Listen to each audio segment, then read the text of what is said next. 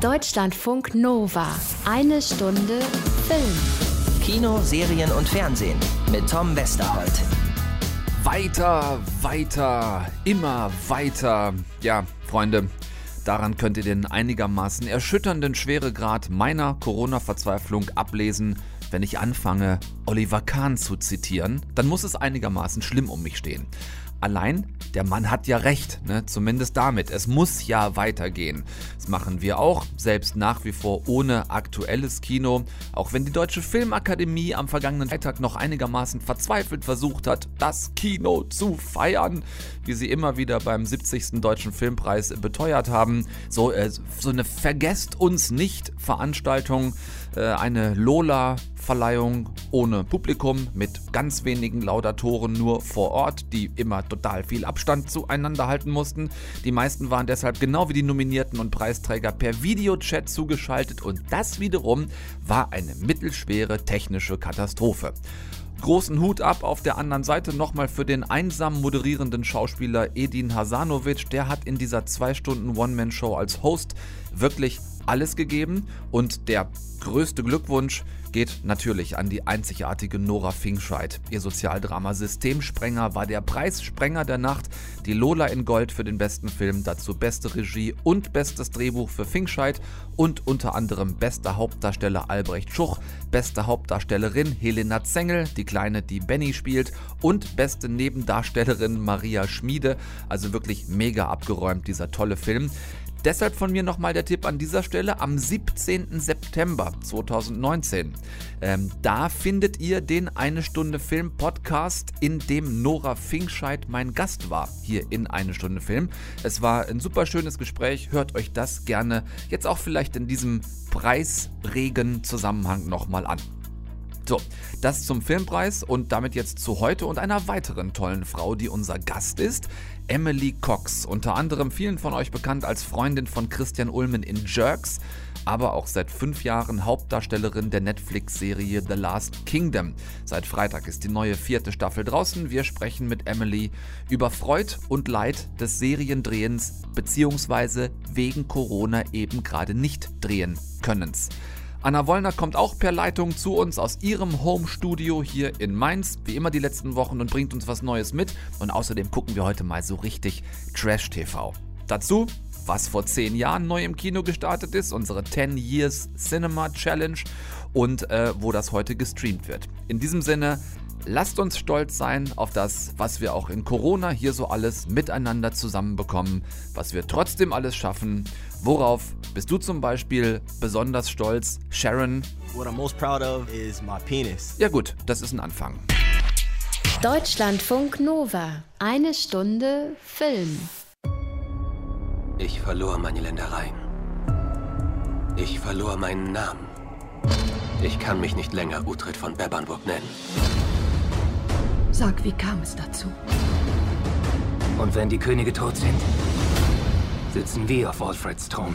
So geht's weiter seit Freitag, ganz frisch draußen in der vierten Staffel von The Last Kingdom auf Netflix.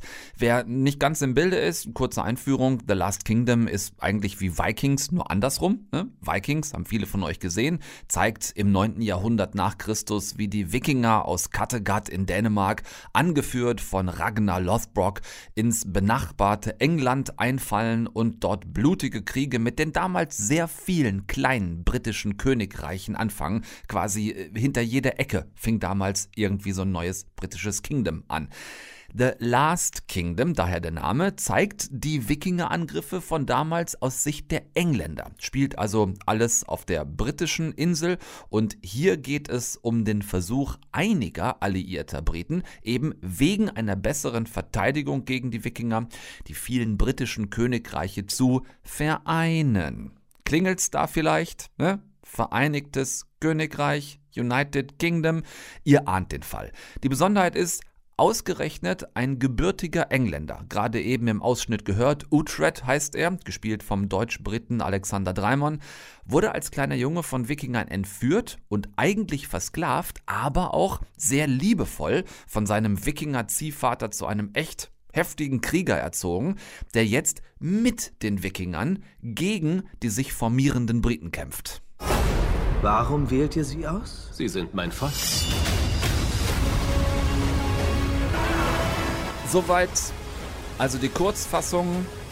Ich hoffe, ihr könnt mir halbwegs folgen. Ne? Ich großer Vikings-Fan, äh, zumindest solange es Ragnar noch gab. Ich mag auch The Last Kingdom. Ich finde es vielleicht nicht ganz so packend wie Vikings, aber wer auf so ja, dreckiges Mittelalter steht, wird hier sehr bedient. Und wenn ich sage wer, dann meine ich natürlich in erster Linie mich und jeden, der ähnlich gerne mit Schwertern in Matsche und Modder rumprokelt. Ab jetzt, äh, wie erwähnt, in der neuen vierten Staffel wieder zurück. Worauf will ich aber eigentlich hinaus? Das ist eine berechtigte Frage an dieser Stelle. Ähm, mit diesem Uhtred, also diesem britischen Wikinger-Anführer, ursprünglich mal eng verbandelt. Ähm, in Staffel 4 sieht das alles leicht anders aus, no Spoiler. Mit ihm mal sehr eng verbandelt war seine beste Freundin und on-off, on-off, on-off, on-off und so weiter Freundin Brida. Eine nicht gerade zimperliche Wikinger-Schildmaid. Gespielt von der ebenfalls Deutsch-Britin Emily Cox. Aha. Und die wiederum kennt ihr vermutlich, schätze ich, in erster Linie hierher. 13 Millionen Zuschauer hatte ich mit dem Tatort. Fanny ist einer der intelligentesten Menschen, die ich kenne. also bitte. Christian kann Emily nicht richtig lecken. Du kannst in die Scheide von meiner Freundin gucken, ich kann in die Scheide von deiner Freundin gucken. Und wir können beide noch in, in zwei Extrascheiden gucken. Ja, aus Jerks, logischerweise. Da ist sie einfach nur Emily, die Freundin von Christian Ulmen. Ganz andere Serie, ganz andere Machart. Spielt nicht wirklich im Jahr 860, sondern spielt heute und hat kein Dialogbuch. Ne? Bei Jerks wird ja komplett improvisiert, im Gegensatz zu The Last Kingdom, wo alles geskriptet ist. Super toll, dass Emily Zeit für uns hatte, auch jetzt in Corona. Ich habe per Videochat mit ihr gesprochen, sowohl übers Spielen im Match von The Last Kingdom im übelsten Mittelalter, als als auch über das wegen Corona gerade eben keine neue Jerks-Staffel drehen können in Potsdam. Was genau da los ist, gleich in eine Stunde Film. Deutschlandfunk Nova. The Last Kingdom, die vierte Staffel, ganz brandneu draußen auf Netflix. Und ich hatte euch dazu ja nun die Hauptdarstellerin versprochen. Und da ist sie, Emily Cox. Grüße dich. Hallo. Sag mal, wozu kann ich dir gerade mehr gratulieren? Zu dieser vierten Staffel The Last Kingdom oder zu der Tatsache, dass es eine Serie ist und kein Kinofilm? Coole Frage. Ähm, na, zu allem finde ich. Also ich, ähm, ja, es ist total schade. Also, zum Beispiel Narziss und Goldmund, darauf hatte ich mich so gefreut, den im Kino zu sehen. Und den kann man ja gerade nicht gucken. Aber ich glaube, die werten den übers Internet eben aus. Ja klar, also so gesehen ist es natürlich ein unglaubliches Glück, in einer Serie gerade zu sein ähm, und also Teil von etwas zu sein, was sich Leute wirklich von zu Hause in Ruhe anschauen können. Wahrscheinlich ist es sogar dafür, wie viele Leute das dann letzten Endes wirklich gucken, auch ganz gut, wie schrecklich ich das alles finde, dass man gerade zu Hause sein muss. Ähm, dass die Leute Zeit haben, dass sie, mir haben auch ganz viele auf Instagram geschrieben, end, endlich kommt die Serie, jetzt haben sie was, womit sie sich irgendwie die Zeit vertreiben können. Ja. Ähm, also das ist eine unglaubliche Erfahrung, die ich so noch nie gemacht habe, weil ich auch bis auf Jerks noch nie in einer anderen Serie war. Ähm, und es ist schon sehr besonders, wenn man einfach über mehrere Jahre die Leute wirklich kennenlernt, wirklich in den Charakter eintauchen kann und so viele unterschiedliche Facetten von, von der Figur und auch von sich zeigen kann. Hm, wer das jetzt gerade nicht so auf dem Schirm hat, wir reden da auch immerhin jetzt mittlerweile von fünf Jahren. Ne? 2015 habt ihr angefangen mit The Last Kingdom. Wie ist das für dich, habe ich mich gefragt. Seit fünf Jahren macht ihr das jetzt sehr erfolgreich. Wie ist für dich jedes Mal so diese Rückkehr in dieses düstere, auch dreckige Mittelalter? Wie weit bringt dich das so aus deiner Comfort Zone raus als Schauspielerin? Also es macht total viel Spaß, tatsächlich so viel in der Natur zu drehen. Wir haben, glaube ich, drei von den bisherigen vier Staffeln im Winter gedreht. Und das ist halt schon, ich habe noch nie Oktober bis März, April durchgehend im Wald verbracht. Komisch. Das ist, und das ist eine spannende Erfahrung, weil man einfach plötzlich diese Verbundenheit zur Natur, die die Leute damals ganz anders haben mussten, natürlich als heutzutage wirklich spürt. Also klar, bei uns ist es anders. Abends fahren wir dann nach Budapest zurück. Also wir drehen das Ganze in Ungarn. Hm. Ähm, und dann geht man in sein Hotel und kann da warm duschen und so. Das konnten die Leute damals nicht.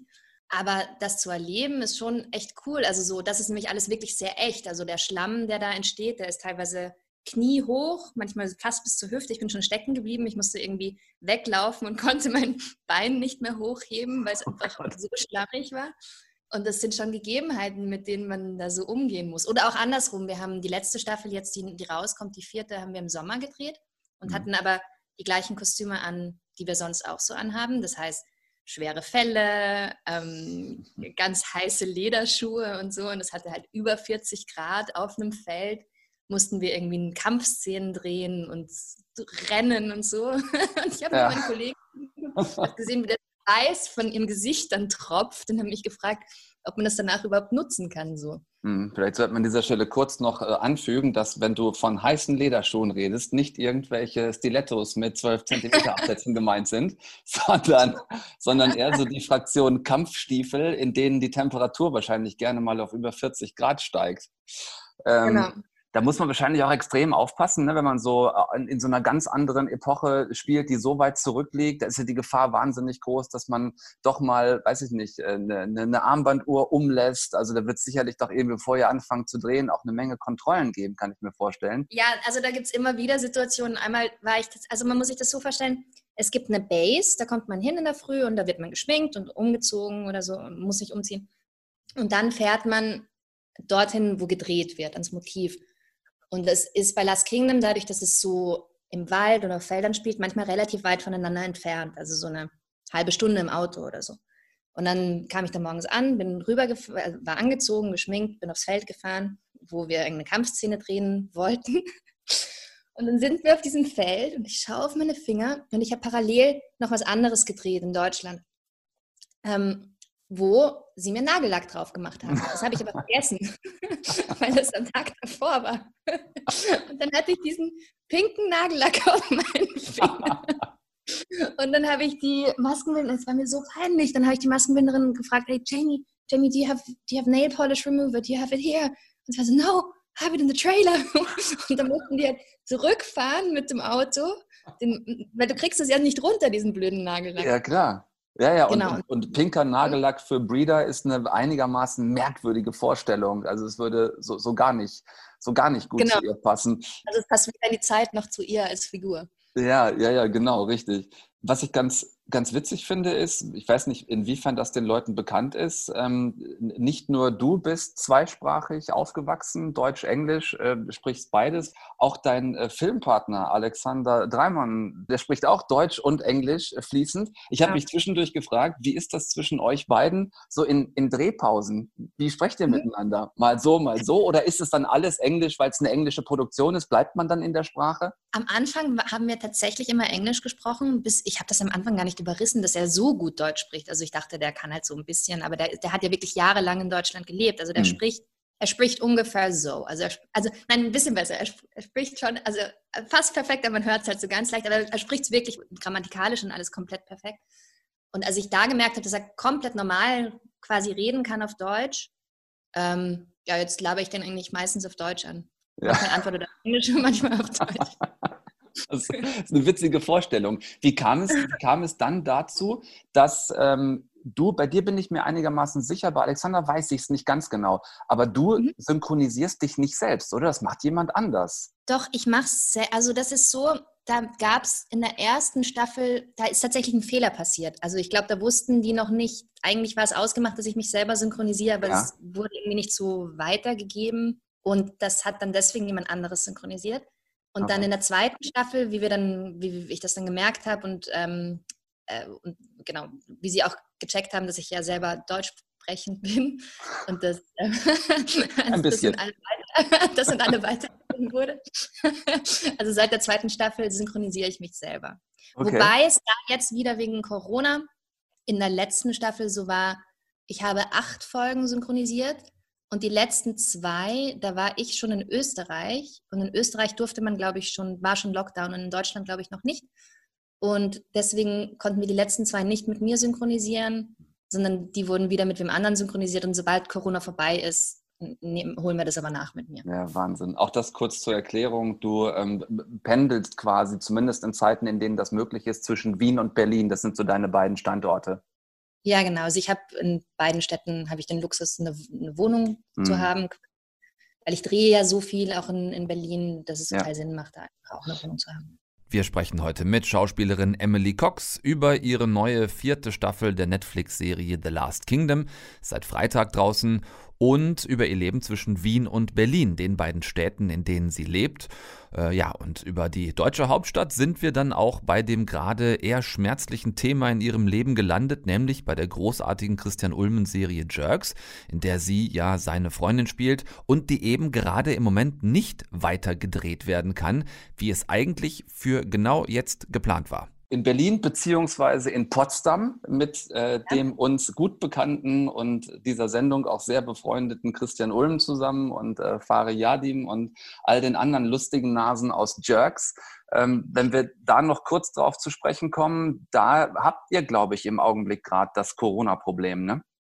Genau, also da hätten wir am 31. März angefangen zu drehen. Also wir werden quasi jetzt gerade mittendrin. Mhm.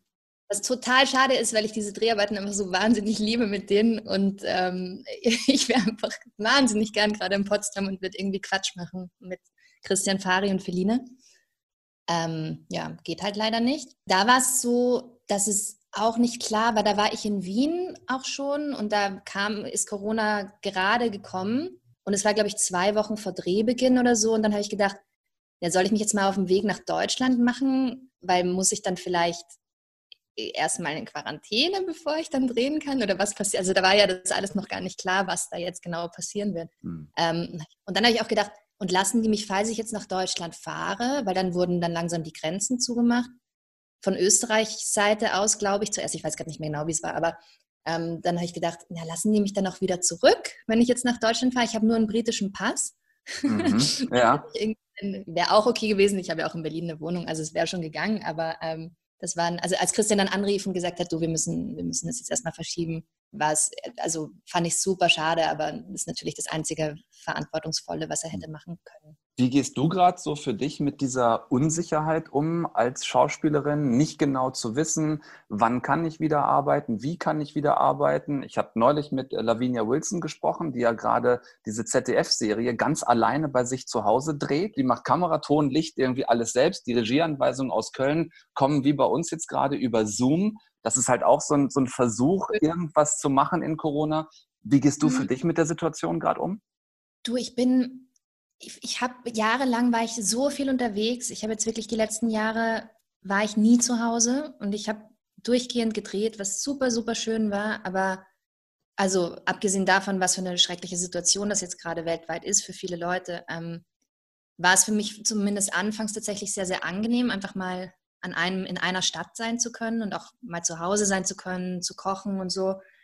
Ich mache ganz viel Sport. Ich, ich übe viel Klavier, wenn man eine nächste oder die Rolle, die wir jetzt eigentlich ab 7. Juni gedreht hätten, ist, Mhm. ist Alma Maler. Das ist eine deutsch-österreichisch-schweizerisch-tschechische, glaube ich, Koproduktion. Mhm. Es ist auch gerade nicht organisierbar quasi, die, also die Vorbereitungen, weil einfach auch die Grenzen zu sind. Das heißt, das wird auf jeden Fall auch verschoben und dürfte ja auch noch gar nicht gedreht werden am 7. Janu äh, Juni. Ähm, das heißt, ich übe ganz viel Klavier, weil ich würde wahnsinnig gern richtig das echt spielen können, dann auch bei den Aufnahmen. Mhm. So, jetzt habe ich mehr Zeit dafür. Ja, mehr, mehr Zeit zum Üben. Das heißt, du versuchst dich, wenn ich das richtig verstehe, äh, fit zu halten, sowohl körperlich fit zu bleiben, Sport zu machen zu Hause, als auch so eine Fitness für dann das nächste Drehen aufrecht zu erhalten, das dann irgendwann kommt perspektivisch. Ja, genau. Also da bin ich eigentlich auch gerade ganz dankbar, dass ich da so viel Zeit dafür habe. Also ich kann jetzt wirklich viel lesen, auch über Alma oder so. Vielleicht hätte ich sonst gar nicht die Zeit dafür gehabt, das zu machen. Hm. Also sagen wir so, ich versuche das Beste draus zu machen. Lieber wäre mir natürlich, wie uns allen, wenn das gerade nicht wäre und ich einfach drehen könnte. Aber ich versuche einfach irgendwie das Gute in dieser furchtbaren Situation zu sehen und versuche das Beste daraus zu machen. Das Schöne ist, du hast was Aktuelles, was ganz Aktuelles draußen mit der vierten Staffel von The Last Kingdom, äh, die ihr euch alle angucken könnt, äh, ab jetzt auf Netflix. Gibt es darüber hinaus schon irgendwas Konkretes? Weißt du in irgendeine Richtung, was wann weitergeht? Oder sitzt du auch da und wartest ab, dass irgendwann ein Go kommt? Ich sitze da und warte ab, dass ein Go kommt und hoffe, dass es bald kommt. Mhm. ich, ja, ich habe, also ich habe tatsächlich unglaubliches Glück, weil ich einfach sehr, sehr viel gearbeitet habe und einfach auch auch finanziell safe bin. Also es gibt schon, schon ähm, Kollegen von mir, wo ich so mitbekomme, wo es tatsächlich irgendwann schwierig wird, wo die dann irgendwann keine, nichts auf der Seite mehr haben. So. Hm. Ähm, ich habe da wirklich totales Glück und das weiß ich auch. Und ja, also ich, was ich jetzt anfange, so für mich, einfach um es mal auszuprobieren, weil ich es noch nie gemacht habe, einfach weil ich jetzt auch die Zeit habe, ich, ich, ich schreibe Lieder. Mhm. Ähm, ich habe angefangen, irgendwie so ein Drehbuch zu schreiben, wahrscheinlich auch erstmal nur für mich. Keine Ahnung, ich probiere es einfach mal aus. Jetzt habe ich ja Zeit. ja, genau. Ich wünsche dir für diese kreative Schaffensphase äh, alles Gute. Und natürlich dir und auch allen Kolleginnen und Kollegen, die es äh, betrifft, dass es tatsächlich irgendwann bald auch unter wirklich vertretbaren, gesundheitlich vertretbaren Bedingungen weitergehen kann. Erstmal The Last Kingdom jetzt. Und dann sprechen wir uns hoffentlich bald vielleicht schon in nicht allzu ferner Zukunft auch zu einer vierten Staffel Jerks, die es dann ist, wenn ihr sie ja. irgendwann drehen könnt. Und äh, zu allem, was sonst kommt. Äh, vielen Dank, Emily Cox. Vielen Dank fürs Gespräch. Vielen Dank, danke dir. Deutschlandfunk Nova. Also ich sag mal, eine positive Sache hat Corona ja, ne? Äh, ähm, jetzt mal vielleicht ein bisschen makaber gesprochen. Immerhin, die Umfragewerte der AfD liegen im Keller und äh, um die Partei ist es wirklich angenehm still geworden. Wie aber die Corona-Krise von der Politik gehandelt worden wäre, wenn die AfD an der Macht wäre, äh, das wollen wir uns vielleicht alle lieber nicht unbedingt vorstellen.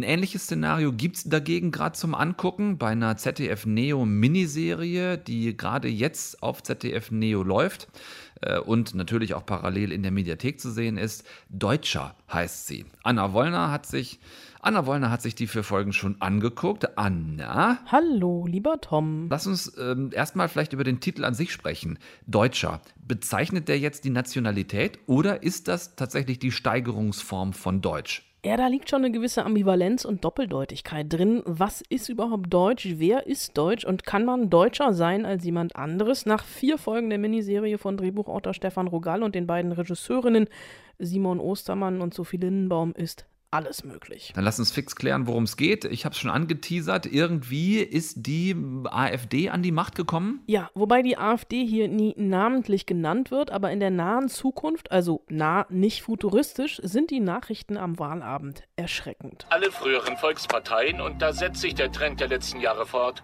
verlieren drastisch. Eine Fortsetzung der bisherigen Koalition wird damit unmöglich. Stattdessen wird zum ersten Mal seit Gründung der Bundesrepublik eine Partei, die deutlich rechts von der Mitte steht, die Regierung stellen. Mit einer knappen, aber ausreichenden Mehrheit. Das ist eine Zäsur. Um diese Zäsur geht es, aber eben nicht in der Machtzentrale der großen Politik in Berlin, sondern im Kleinen, im Provinziellen, also runtergebrochen auf das Lokale, auf die Welt, die den meisten Zuschauern jenseits der großen Metropole und Hipsterblase vertraut ist. Wie sieht diese Welt jetzt aus? Es ist eine ganz durchschnittliche Kleinstadt mit Einfamilienhäusern. Links steht ein rotes, rechts ein blaues. Links, da wohnen die Schneiders, er ist Lehrer, sie ist Apothekerin. Rechts, da wohnen die Bielkes, er hat ein Ein-Mann-Handwerkunternehmen, ist Installateur, sie macht seine Buchhaltung. Die haben sporadischen Kontakt untereinander, vor allem über die gleichaltrigen Jungs im Teenageralter. Und der Umbruch aus Berlin, der kommt ganz langsam, ganz schleichend in dieser Kleinbürger-Idylle erst an. Erst brennt die Burgerbude im deutsch-türkischen Familienbesitz, dann werden Frau Schneider und ihr türkischstämmiger Kollege auf offener Straße von Neonazis verprügelt und in der Schule wird darüber diskutiert, ob die muslimischen Mitschüler nicht besser getrennt von den anderen unterrichtet werden sollten und auf einmal darf man im Lehrerzimmer dann auch sowas sagen. Aber es ist kein Geheimnis, dass es in unserem Land gerade brodelt. Hm. Es ist gut möglich, dass wir kurz vor einer Art Aufstand stehen. Ach, kommen Sie. Jeder weiß es. Die Muslime haben angefangen, sich zu radikalisieren. Ich meine das ist überhaupt nicht abfällig. Ich kann gut verstehen, dass denen irgendwann die Hutschnur reißt. All die Übergriffe auf Ausländer in den letzten Wochen. Ausländer? Die sind genauso Deutsche. Hier wird noch heftig diskutiert, aber bald gibt es auch die ersten körperlichen Auseinandersetzungen mit Kollateralschäden. Das klingt ehrlich gesagt alles ein bisschen piefig. Ähm, worin liegt der Reiz? Die Macher gehen von der Grundfrage aus, ob unsere Demokratie in Gefahr ist und die Antwort ist eindeutig ja. Und die Perspektive finde ich sehr, sehr gut gewählt, weil hier eben einfach vom Großen im Kleinen erzählt wird. Und das hat für uns eine gewisse Spiegelfunktion. Es sind einfach zwei Lebenswelten, die hier aufeinandertreffen. Einmal haben wir den Biolehrer, der einen Volvo in der Einfahrt stehen hat, eine teure Espressomaschine und Einbauküche, die das alles Kacke finden mit den Rechten. Und dann gibt es eben die Handwerkersfamilie mit Stulle und Wachstischtuch auf dem Gartentisch, die Angst hat vor Veränderung und hofft, dass alles wieder so wird, wie es früher mal war, also in Klammern besser. Und die politischen Details sind hier wirklich Wumpe. Es geht um die Stimmung im Land und wie sich das Land langsam spaltet. Wie Rassismus zum guten Ton wird, das ist wirklich schon beängstigend und gar nicht so unrealistisch als eine Frage, die wir uns hoffentlich nicht bald irgendwann selbst mal stellen müssen. Was habt ihr damals eigentlich gemacht? Und dieses damals ist einfach heute. Die wir uns dann hoffentlich einigermaßen wohlwollend alle selbst beantworten können. Deutscher läuft tatsächlich jetzt gerade auf ZDF Neo, aber alle vier Folgen sind natürlich auch schon in der Mediathek. Könnt ihr euch also ganz bequem da angucken. Deutschlandfunk Nova. Let's talk about Trash Babies. Habt ihr das vielleicht mal mitgeschnitten in letzter Zeit, dass sich jetzt auch die Streamingdienste mehr und mehr für so Trash-TV-Formate interessieren. Ich habe das ja erst noch einigermaßen aggressiv ignoriert, ne? so Augen zu, Finger in die Ohren und la la la. Aber kommst du auf Dauer nicht wirklich dran vorbei, habe ich festgestellt. Äh, ganz interessant, Dating scheint so als Überthema immer noch extrem zu ziehen, also das, was es ja eh schon ewig gibt, auch von vielen Fernsehsendern, nur halt irgendwie jetzt nochmal auf neue Spitzen getrieben. Ich habe mir da also wirklich quasi aufopferungsvoll im Selbstversuch für euch, habe ich mir zuletzt unter anderem zwei amerikanische Formate auf Netflix gegeben, Love is Blind zum einen, Männer äh, und Frauen begegnen sich da zu Beginn nur so, dass sie sich nicht sehen können. Die dürfen also nur durch so eine Wand miteinander reden und in die nächste Runde, in der man sich überhaupt zum ersten Mal sehen darf, kommt man erst, wenn man sich vorher ohne sich jemals gesehen zu haben, einen Heiratsantrag gemacht hat. Ja, herzlichen Glückwunsch. Mega Panne die ganze Nummer. Oder jetzt gerade anderes Format und trendet auch gerade wie blöd Too Hot to Handle heißt auf Deutsch Finger weg. Ist nichts anderes als notgeile Singles, also so richtige Tinder Kings and Queens, also so Typen und Typinnen, die vom nach rechts und links wischen schon so richtig Hornhaut seitlich am Daumen haben. Die werden auf einer Insel zusammengefercht, lernen sich dort kennen und sind wirklich alles so richtige Lowbrainer. Also die Mädels allesamt Barbies, die Typen allesamt Kens und dann Attacke. Ladies and Gentlemen, hier ist Chloe. Hi, I'm Chloe. I'm 20 years old. I'm quite ditzy as well, so you've just got to be really patient with me because I'm not the brightest spark um, in the book. Ja, ganz genau so heißt das schließlich. Being the brightest spark in the book. Altes englisches Sprichwort, so sagt man. Zumindest auf dem Planeten Dummsdorf, auf dem Chloe so rumbumst. Da kommt Matthew durchaus ins Nachdenken. I'm a deep thinker. I think about everything a lot. Ja, Matthew is a deep thinker und thinkt about everything und zwar a lot. Ich meine Gott, das sind aber auch wirklich, es sind auch einfach heiße Typen. Oder Francesca? David's body, I want to lick it. Cal's body, I want to lick it. Harry's body, I want to lick it. Aha.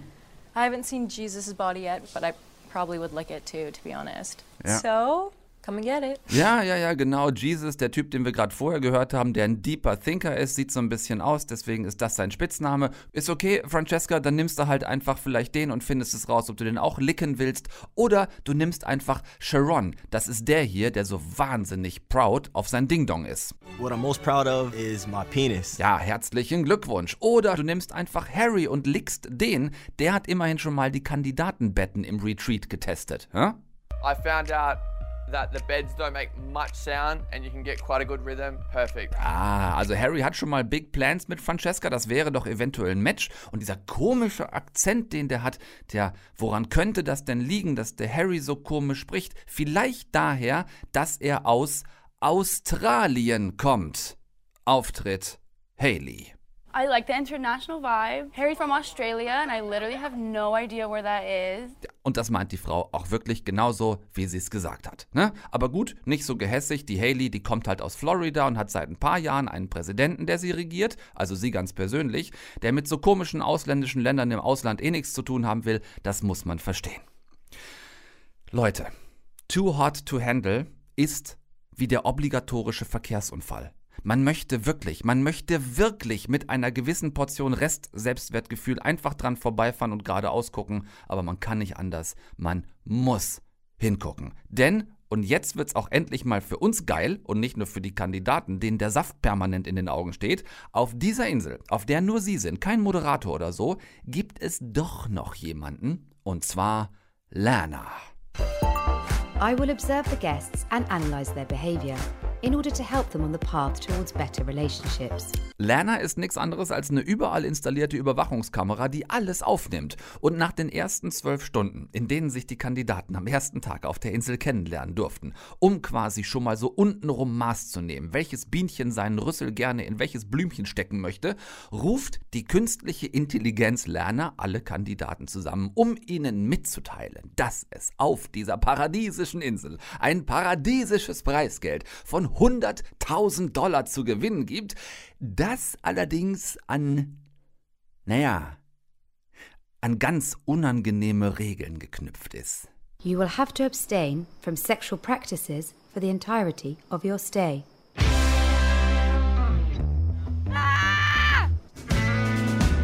That means no kissing, What? This is bullshit. She just said no kissing, that's it. no heavy petting, This is literally bullshit. or sex of any kind. Yo, no way. This will also apply to self gratification. Fuck, I knew that was coming. What does that mean? no masturbation. No masturbating? Oh my god. Ja, Freunde. Zehn so richtige Tinder-Vollexperten, und das gilt hier für die Mädels mal schön gleichberechtigt, genau für die Jungs, die sind kein bisschen besser, die allesamt so plastikschön sind, dass sie bisher in ihrem Leben alles wegpflastern konnten, was sie sich aus jeder x-beliebigen Bar mit nach Hause nehmen wollten, müssen die Hände bei sich und die Hosen anbehalten. Mit jedem Stoß, Verzeihung, mit jedem Verstoß wird das Preisgeld nämlich weniger. Ähm, ich habe das Ding in einem Rutsch weggesuchtet und es ist mir schon auch einigermaßen peinlich. Ich hasse Reality-Formate und ich kann dumme, arrogante, oberflächliche Menschen nicht besonders gut leiden und trotzdem ist das hier so witzig, wie die für diese No-Fuck-Situation überhaupt kein Verhaltensmuster haben, diese Kandidaten. Ihr könnt euch das nicht vorstellen. Die lernen sich ja nun kennen auf dieser Trauminsel, wissen aber ganz oft nach den ersten drei Minuten Smalltalk nicht mehr, was sie jetzt noch reden sollen, weil das ist ja bisher nicht ihr Muster gewesen. Das war bisher geil aussehen, also geil im Sinne von so Sports Illustrated, geil halt, ne? Geil aussehen, in den Club gehen, jemanden ausspähen, hingehen, dann ein Blick, zwei Worte, drei Drinks, vier Minuten nach Hause, fünf Minuten Sex.